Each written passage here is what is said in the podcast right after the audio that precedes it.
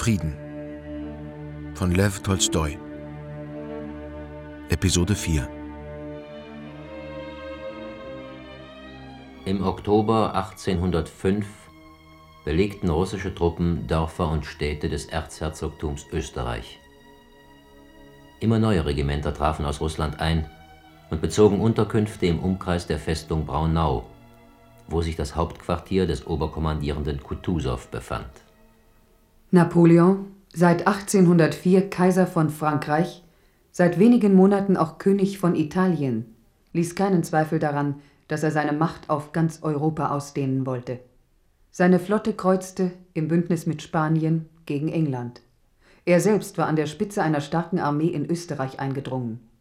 Das hatte zu einer Wiederbelebung des Bündnisses zwischen Wien und Petersburg geführt, das seit dem Austritt Russlands aus der antirevolutionären Europäischen Fürstenkoalition im Jahre 1799 unterbrochen gewesen war.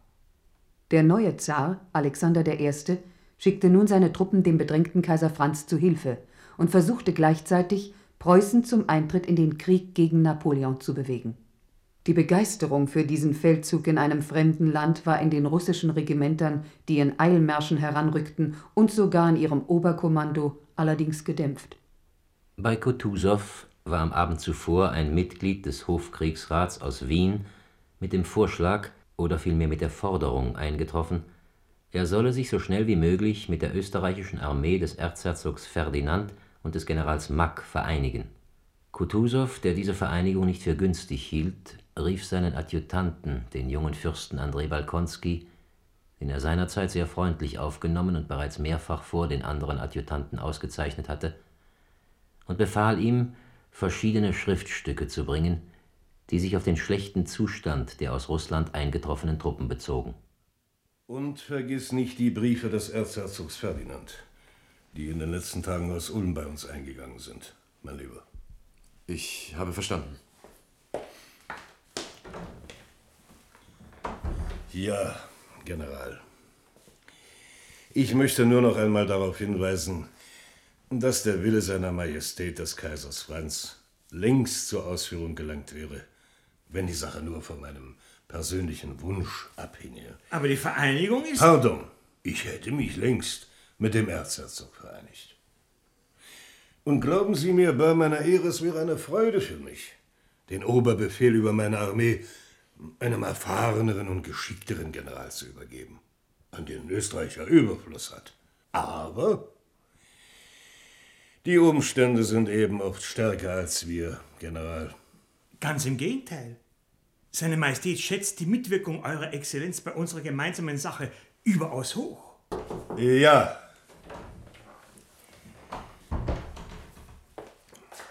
Die gewünschten Papiere, Exzellenz. Danke.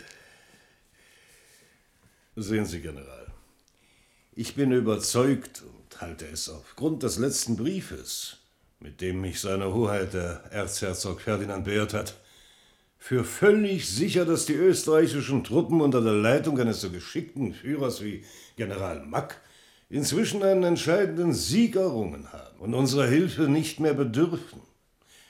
Du hast noch das Schreiben? Wir haben vollkommen zusammengehaltene Kräfte.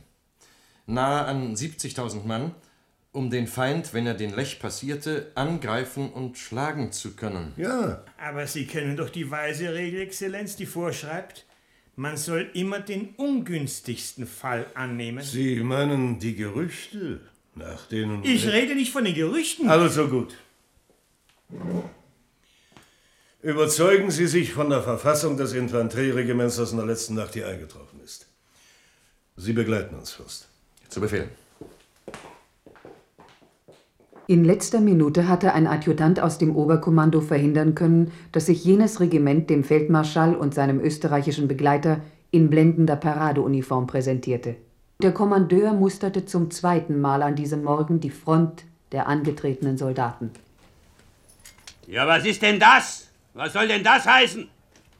Hauptmann Timorin! Euer Exzellenz? Aber was soll denn der blaue Mantel da? Nächstens werden Sie Ihren Leuten noch Sarafane anziehen, was? Euer Exzellenz. Ach, was heißt hier Euer Exzellenz, Euer Exzellenz, Euer Exzellenz? Wer ist der Kerl? Euer Exzellenz, das ist Dolochow, der Degradierte. Der mit der Bärengeschichte aus Petersburg. Ja, ist er denn zum Feldmarschall degradiert worden oder zum General? Wenn er zum Gemeinen degradiert wurde, dann hat er auch vorschriftsmäßig angezogen zu sein wie alle anderen. Euer Exzellenz haben es ihm für den Marsch selbst erlaubt. Ich erlaubt? So seid ihr, jungen Leute. Da macht man vielleicht einmal so eine Andeutung und ihr denkt gleich, also weg damit, Feldwebel, einen anderen Mantel. Läuft zur Besichtigung durch den Oberkommandierenden in Zivil herum. So ein Halunke. General, ich bin verpflichtet, Befehle auszuführen. Aber ich bin nicht verpflichtet. Also Ruhe im Glied, Mund halten. Ich bin nicht verpflichtet, mir Beleidigungen gefallen zu lassen. Also ziehen Sie sich bitte um, aber schnell. Er kommt! Dort die Kalesche. Wo? Ruhe im Glied!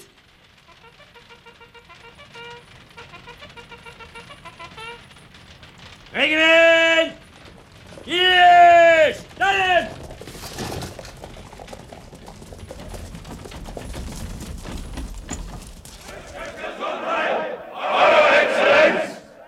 Danke, Kinder. Sagen Sie, Fürst Balkonski, sollten Sie mich nicht... Natürlich. Sie hatten befohlen, Sie an den degradierten Dolochow zu erinnern, der in diesem Regiment dient. Wo ist hier Dolochow? Hier, Euer Exzellenz. Gab es da eine Beschwerde? Dolochow hat in Petersburg den Polizeivorsteher auf einen Bären gebunden und ins Wasser geworfen. Ja, hoffentlich bringt dich diese Lektion wieder auf den rechten Weg. Ich habe nur eine Bitte, Eure Hohe Exzellenz. Ich bitte mir Gelegenheit zu geben, meine Schuld wieder gut zu machen und dem Zaren und Russland meine Ergebenheit zu beweisen. Der Zar ist gnädig, auch ich werde dich nicht vergessen. Wenn du dich dessen würdig zeigst. Danke, Euer Hohe Exzellenz. Na, General, haben Sie sich die Stiefel der Leute mal angesehen? Sie sind Tag für Tag 20 bis 30 Werst marschiert.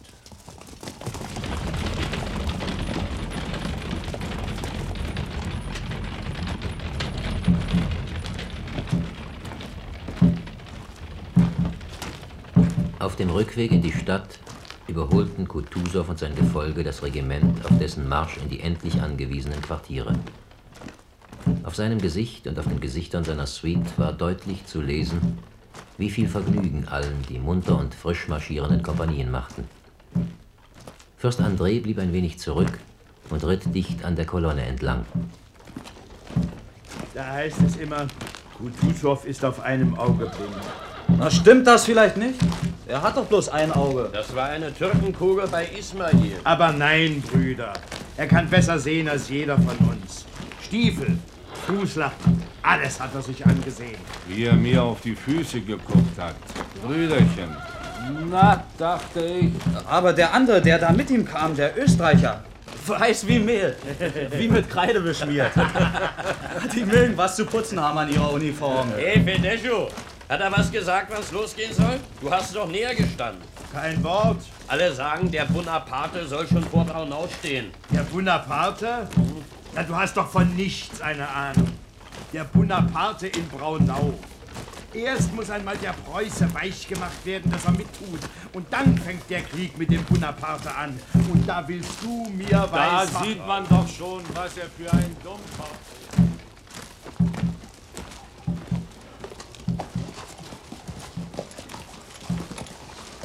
Sie dürfen mir den Anpfiff vorher nicht übel nehmen, Timochin. Vor der Front, da ist man halt manchmal so. Kann eben auch einem Regimentskommandeur passieren im Dienst des Zaren. Aber ich bitte Sie, Exzellenz. Und dem Herrn äh, Dolochow sagen Sie, er soll unbesorgt sein, ich werde ihn nicht vergessen. Ja. Ich wollte Sie schon längst mal fragen, was für ein Mensch ist das eigentlich? Im Dienst ist er sehr ordentlich, Euer Exzellenz.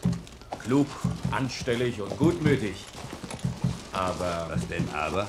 naja, wenn es so über ihn kommt, Euer Exzellenz, dann ist er wie ein wildes Tier. Immerhin muss man mit einem jungen Menschen Mitleid haben, der so ins Unglück geraten ist. Er hat ja auch sehr gute Verbindungen. Also, Sie werden schon sehen. Zu Befehl, Euer Exzellenz. Naja, naja. Im ersten Gefecht die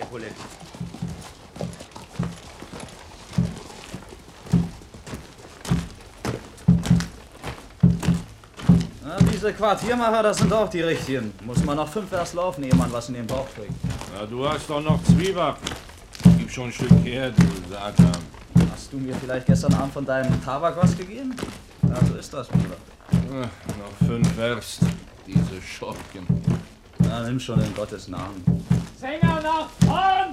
Habt ihr gehört? Sänger nach vorn!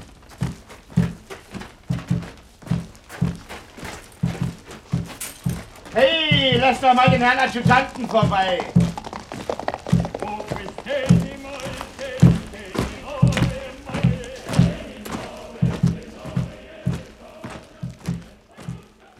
Bei seiner Rückkehr fand André eine Reihe weiterer Nachrichten über eine angebliche Niederlage jener Armee, mit der sich die russischen Truppen vereinigen sollten. Schließlich traf der geschlagene und am Kopf verwundete General Mack selbst in Kutusows Hauptquartier ein und beseitigte die letzten Zweifel. 70.000 Österreicher waren gefallen oder hatten bei Ulm von Napoleon kapituliert. So stand also das zurzeit nur etwa halb so starke Korps Kutusows einer dreifachen französischen Übermacht gegenüber. Warum so finster, Fürst? Zum Lustigsein liegt kein Anlass vor. Gönnen Sie den selbstgefälligen Österreichern doch die Niederlage. Wenn's nur das wäre, Jaswitzki. Hier unser Tausendsasser von den Husaren erzählte gerade eine herrliche Anekdote. Da kommen zwei von den Österreichern. Platz machen, Jeswitzki, so machen Sie doch Platz. Euer Exzellenz. Euer Exzellenz, ich habe die Ehre, Sie zu beglückwünschen. Wie bitte? Ich habe die Ehre, Sie zu beglückwünschen. General Mack ist ja völlig unversehrt angekommen, nur hier oben hat er eine Kleinigkeit abgekriegt. Gott, wie naiv. Alter.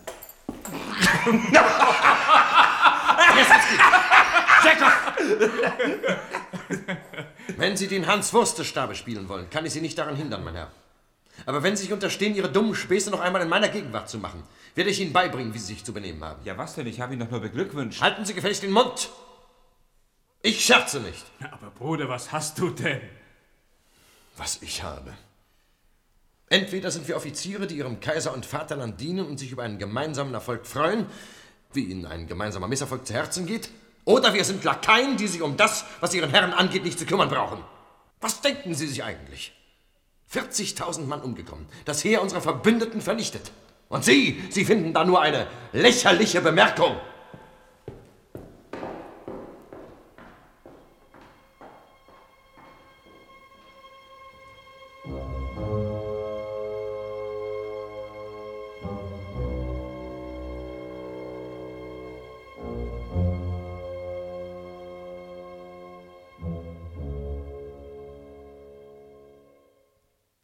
Zur gleichen Zeit stand auch das Pawlograder Husarenregiment in der Nähe von Braunau.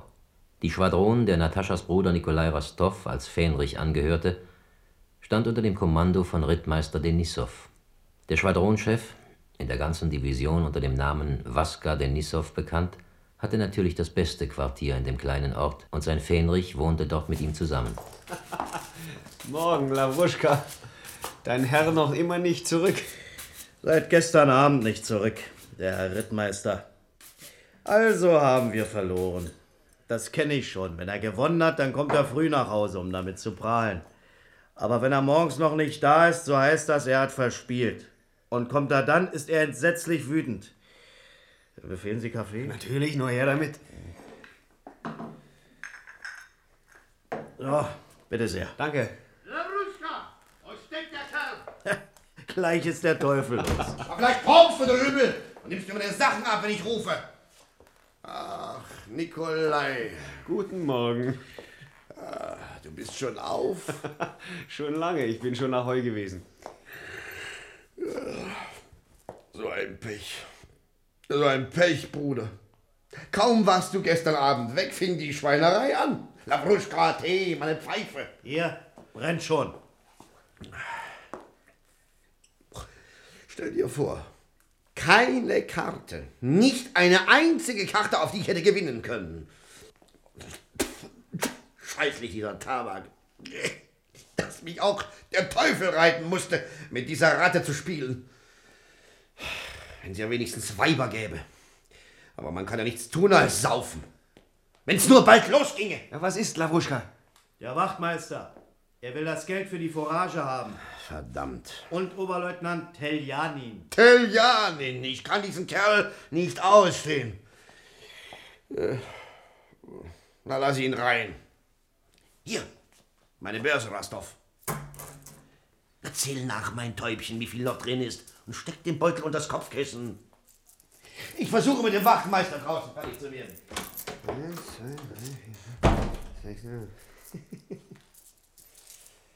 Da, Lawuschka, steckst du unter das Kopfkissen? Nein, lass ich. Mach's schon selbst. Na, Sie junger Kavallerist?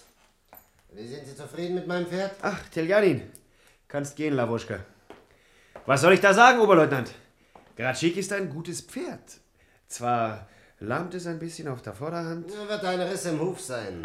Das hat nichts auf sich. Ich zeige Ihnen, wie man das klammert. Ist ja kein Geheimnis. Für das Pferd werden Sie mir noch mal dankbar sein. Soll ich ihn gleich vorführen lassen, ne? Aber bitte, ich warte so lange. Lawuschka! Lawuschka!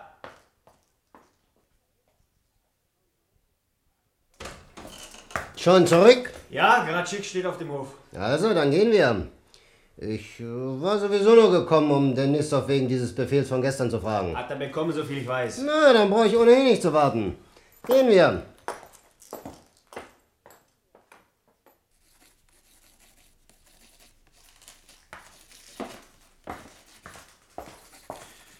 Wo steckst denn du so lange? Ach, ich wollte diesen Tiljanin loswerden. Damit er sich hier nicht erst festsetzt, habe ich mir zeigen lassen, wie man einen Pferdehuf klammert. Der denkt, weiß Gott, nur er kann das. Was wollte er eigentlich, dieser widerwärtige Kerl? Wissen, ob du den Befehl gestern bekommen hast. Ist er das? Nein. Ich schreibe an Sie. Ach. Ja, siehst du, Freund, wir schlafen, solange wir nicht lieben. Wir sind Kinder des Staubes, aber verliebe dich und du bist ein Gott, rein wie am ersten Schöpfungstag. Verdammt, was ist denn nun schon wieder? Noch einmal der Wachtmeister. Jag ihn zum Teufel. Und du siehst doch, ich habe jetzt keine Zeit. Sie haben vorhin aber selbst befohlen, er soll das Geld in einer Stunde abholen. Eine verfluchte Geschichte. Äh, Wie viel ist noch in der Börse, Rastov? Sieben neue und zehn alte Goldstücke. Zum Teufel. Ja, was stehst du da noch herum, du alte Vogelscheuche? Sag dem Wachtmeister, er soll warten. Zu Befehl. Bitte nimm doch Geld von mir, ich habe noch welches. Meine Freunde pumpe ich nicht an. Wo hast du meine Börse hingelegt? Unter das Kissen. Da ist sie aber nicht. Na, vielleicht hast du sie mit dem Kissen eben herausgeworfen. Na sowas. Hierher habe ich sie gelegt. Lawuschka, weißt du, wo die Börse ist? Bin ja gar nicht mehr ins Zimmer gekommen. Aber das Pferd vorgeführt und gehalten. Wo Sie sie hingelegt haben, muss sie auch sein. Sie ist aber nicht da. So sind sie immer. Schmeißen etwas irgendwo hin und nachher haben sie es vergessen. Aber du hast doch gesehen, dass ich sie unter das Kopfkissen gesteckt habe. Also Rastov, lass deine Schuljungenstreiche. Und hier im Zimmer ist niemand gewesen, außer dem Oberleutnant und Ihnen selbst. Tatsächlich. Sie ist nicht da. Du verfluchtes Gestell, tummle dich zum Teufel und such! Schaff die Börse her, oder ich lasse dich totpeitschen! Alle lass ich totpeitschen! Hörst du? Denisov, lass ihn! Ich weiß, wer sie genommen hat. Du weißt. Du bist wohl verrückt geworden. Ausgeschlossen. Das lass ich nicht zu. Die Börse ist hier. Ich werde diesem Halunken hier das Fell abziehen. Denisov! Ich reite ihm sofort nach. Untersteh dich. Ja, weißt du denn, was du damit sagst? Außer ihm und mir war niemand im Zimmer. Wenn es nicht so ist, wie ich vermute, dann. In einer halben Stunde bin ich zurück. Mit dem Geld. Ach, hol dich der Teufel. Dich und alle anderen.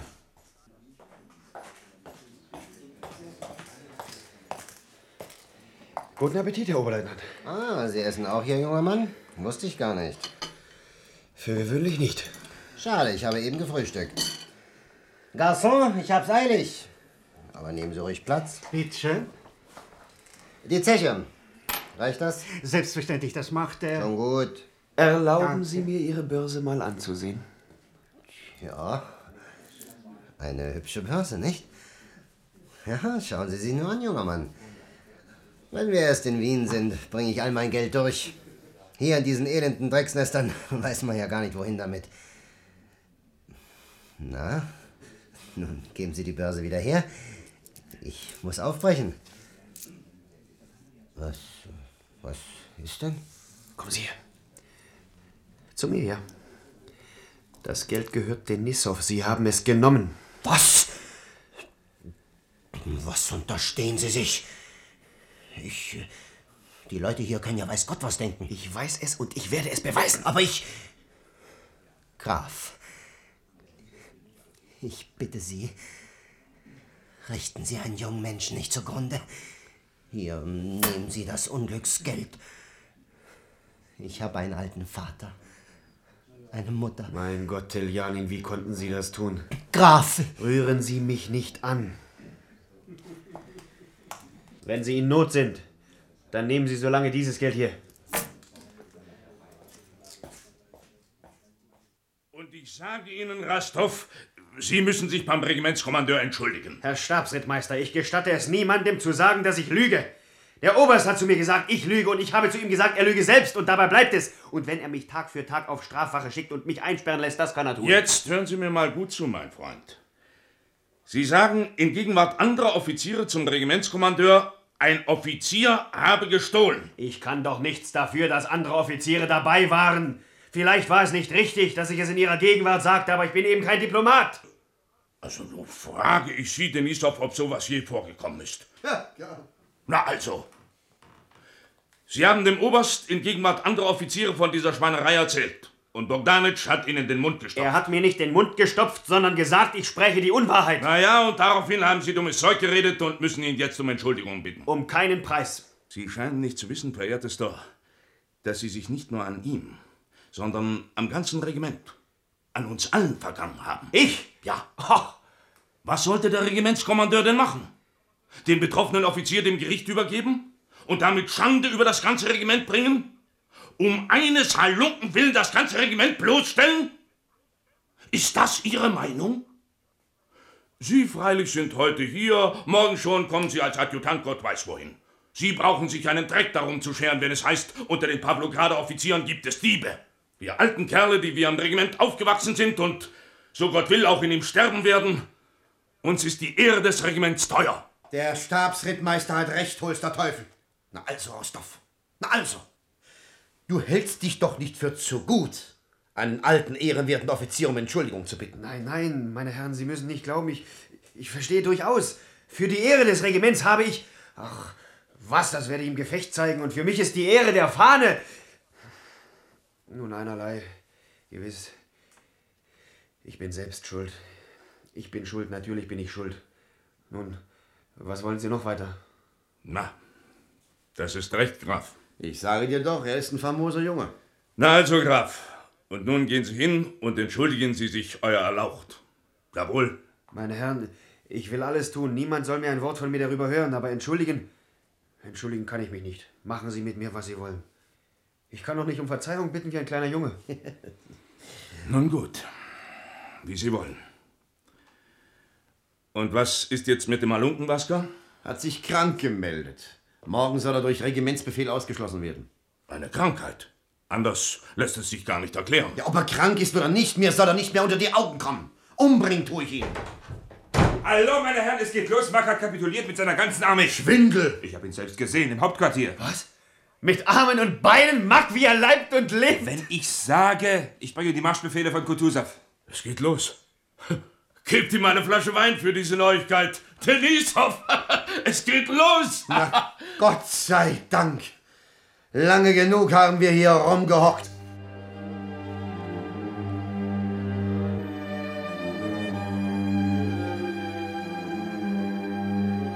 Krieg und Frieden von Lev Tolstoi, Episode 4.